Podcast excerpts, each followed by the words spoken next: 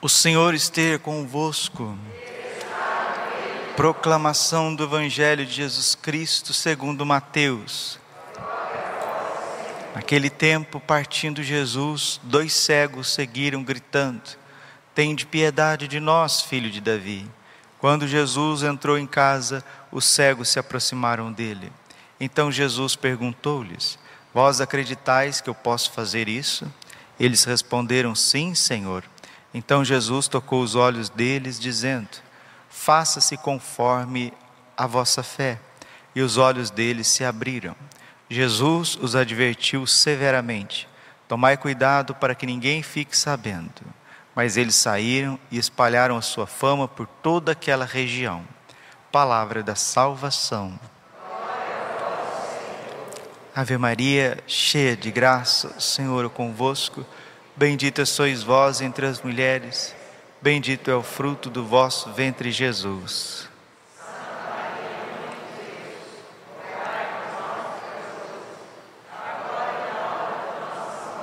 Vinde Espírito Santo, vinde por meio da poderosa intercessão do Imaculado Coração de Maria, vossa amadíssima esposa. Podemos sentar um pouquinho. Jesus, manso e humilde de coração Naquele tempo, partindo Jesus, dois cegos o seguiram gritando: Tende piedade de nós, filho de Davi. Quem que são esses dois cegos? O evangelho diz que são dois cegos, dois. Eu e você. Nós somos cegos. Se você quiser também interpretar esses dois cegos, quem são esses dois cegos? Os judeus e os gentios. Todos nós. O mundo sem Cristo vive na escuridão vive na cegueira, vive se debatendo, debatendo, né? O mundo depois do pecado original, a terra, as pessoas depois do pecado original, o mundo entrou na UTI. Você chega lá na UTI e desliga o oxigênio de uma pessoa que está lá. Ela vai começar a se debater. Falta de ar. Deus é o nosso oxigênio. Não temos como viver sem Cristo e viver sem Cristo concretamente. Não é viver sem Deus genérico, né? Onde é, uma cultura tem o seu Deus, a outra cultura tem o seu Deus, outro povo tem o seu Deus. Aí cai nesse relativismo absurdo, contraditório. Se fosse assim, Jesus não teria morrido na cruz, né? É o professor Felipe Aquino quem diz, né? Acho bonito isso nos livros do professor Felipe. Se Deus não quisesse uma religião, ele não enviava o filho dele na terra justamente para isso, para fundar uma religião, para fundar uma igreja com regras claras, estabelecidas. Ah, todas as religiões são boas, né? Todo mundo tem a sua boa vontade em relação a Deus, a divindade, ao sobrenatural. Mentira, um milhão de vezes mentira. Deus é único, é uno, Pai, Filho e Espírito Santo, enviou o seu filho nessa terra para fundar uma igreja e só nela há salvação. Não há salvação em outro lugar.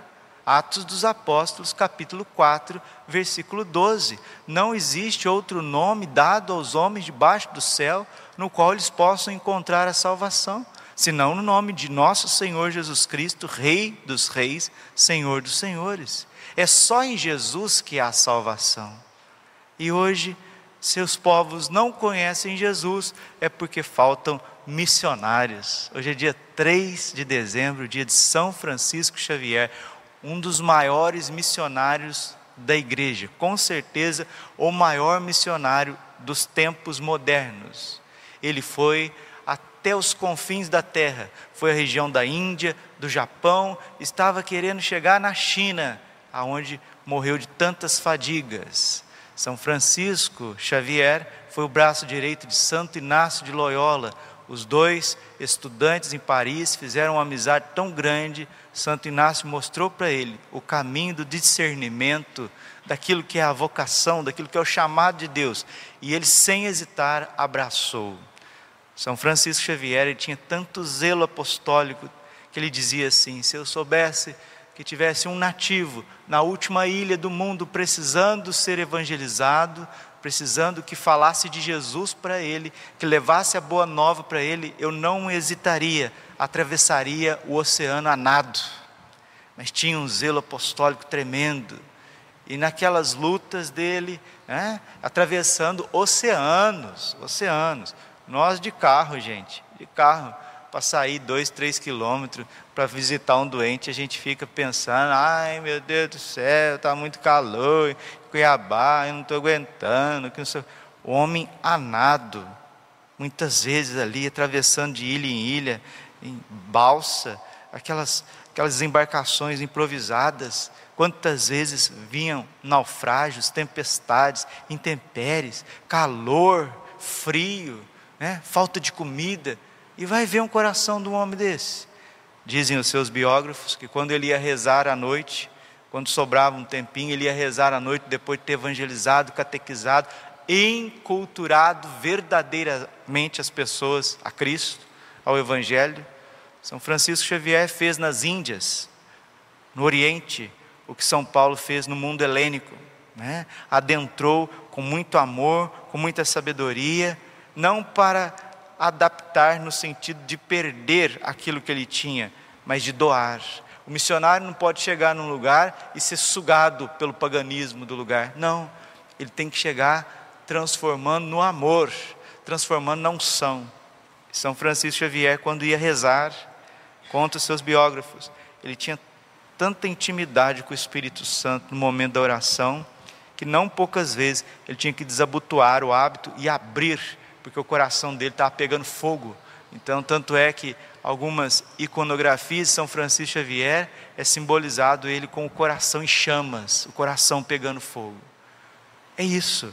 É o Espírito Santo que arde no coração de um missionário, de um padre, de um leigo, de uma pessoa de boa vontade que quer levar as pessoas a Cristo. E se hoje, e se hoje nós chegamos na situação que chegamos, é porque a negligência do evangelho é muito grande.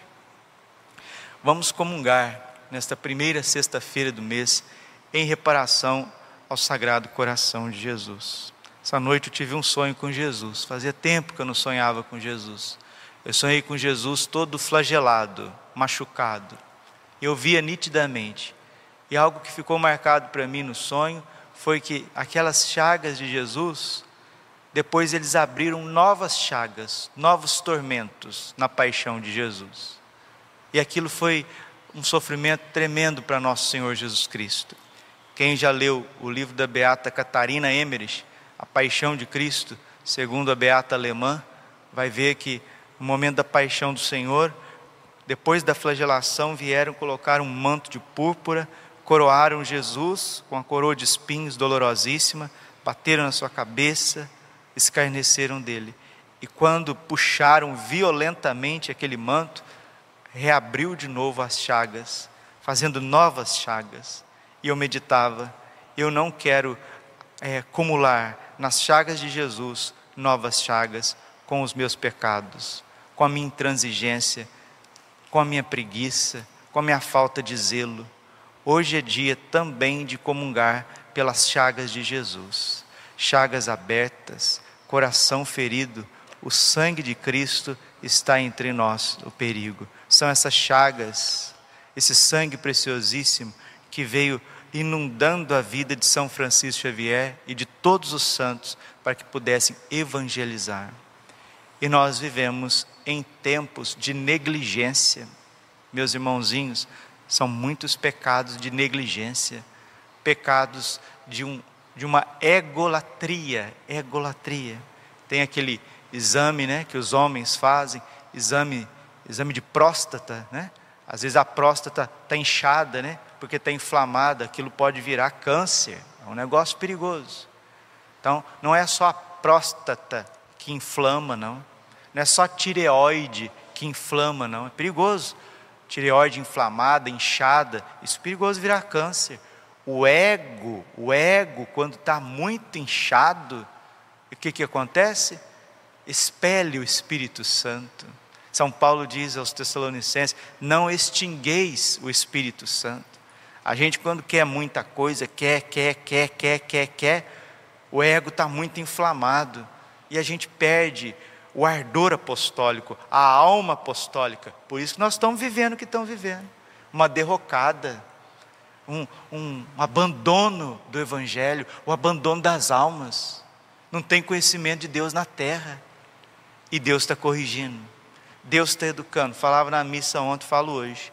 Deus castiga, padre? Deus castiga? Sim ou não? Absolutamente sim, com todos os doutores da igreja.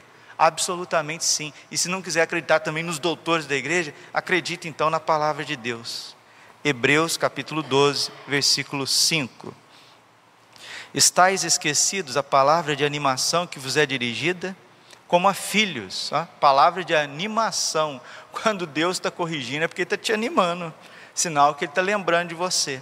Filho meu, não desprezes a correção do Senhor, não desanimes quando repreendido por Ele, pois o Senhor corrige, educa e castiga todo aquele que reconhece como filho. Provérbios capítulo 3, versículo 11.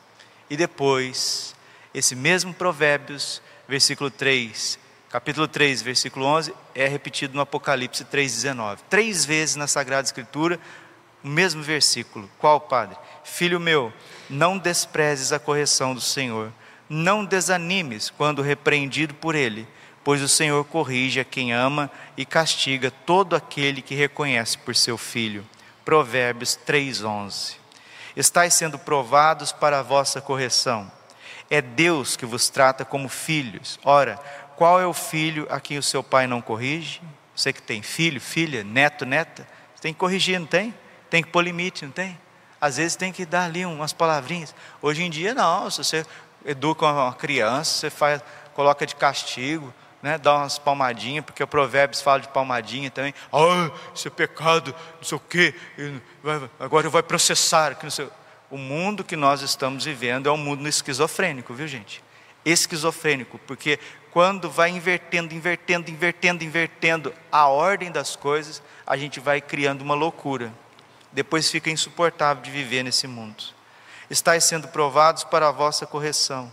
É Deus que vos trata como filhos. Ora, qual é o filho a quem seu pai não corrige? Mas se permanecesseis sem a correção, que é comum a todos, serias bastardos e não filhos legítimos.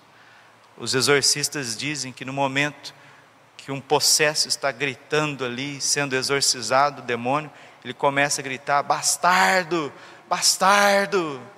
O demônio não gosta de reconhecer-nos como filhos de Deus. Por isso que o demônio nunca vai te corrigir. O demônio nunca vai colocar limite na gente. Não sei se vocês sabem, a máxima do satanismo é o contrário de Provérbios 3:11, é o contrário de Hebreus 12, é o contrário da Bíblia. Faze o que tu queres, pois há de ser tudo da lei. Até uma música de um cantor, né? Tem um cantor popular brasileiro que tem essa música aí, né? Viva a sociedade alternativa, viva, viva, viva 666, viva Lester Crowley, faz o que tu queres, vai ser tudo da lei. Está na música, está na música, no ouvido, na boca, no coração de um Brasil inteiro, de uma geração inteira. Satanismo ao quadrado. Aliás, temos na terra nossos pais que nos corrigem e, no entanto, os olhamos com respeito. Quando estamos sendo corrigidos, precisamos olhar com respeito. Com quanto mais razão nos havemos de submeter ao Pai das nossas almas, o qual nos dará a vida, a vida aqui é a vida eterna. Os primeiros nos educaram para pouco tempo, segundo a sua própria conveniência, ao passo que este faz para o nosso bem, para nos comunicar a sua santidade.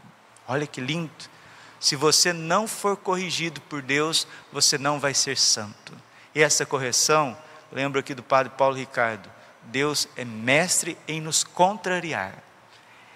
A melhor, o melhor castigo de Deus, a melhor correção de Deus é quando a gente vem com o planinho tudo pronto e aí o planinho que vem tudo prontinho, ele vai dando errado. Dá errado ali, dá errado aqui, uma contrariedade ali, outra aqui. É visita de Deus. Deus está te visitando. Senão você vai se tornar um imperadorzinho né? Você vai tornar a Cleópatra a rainha do Egito.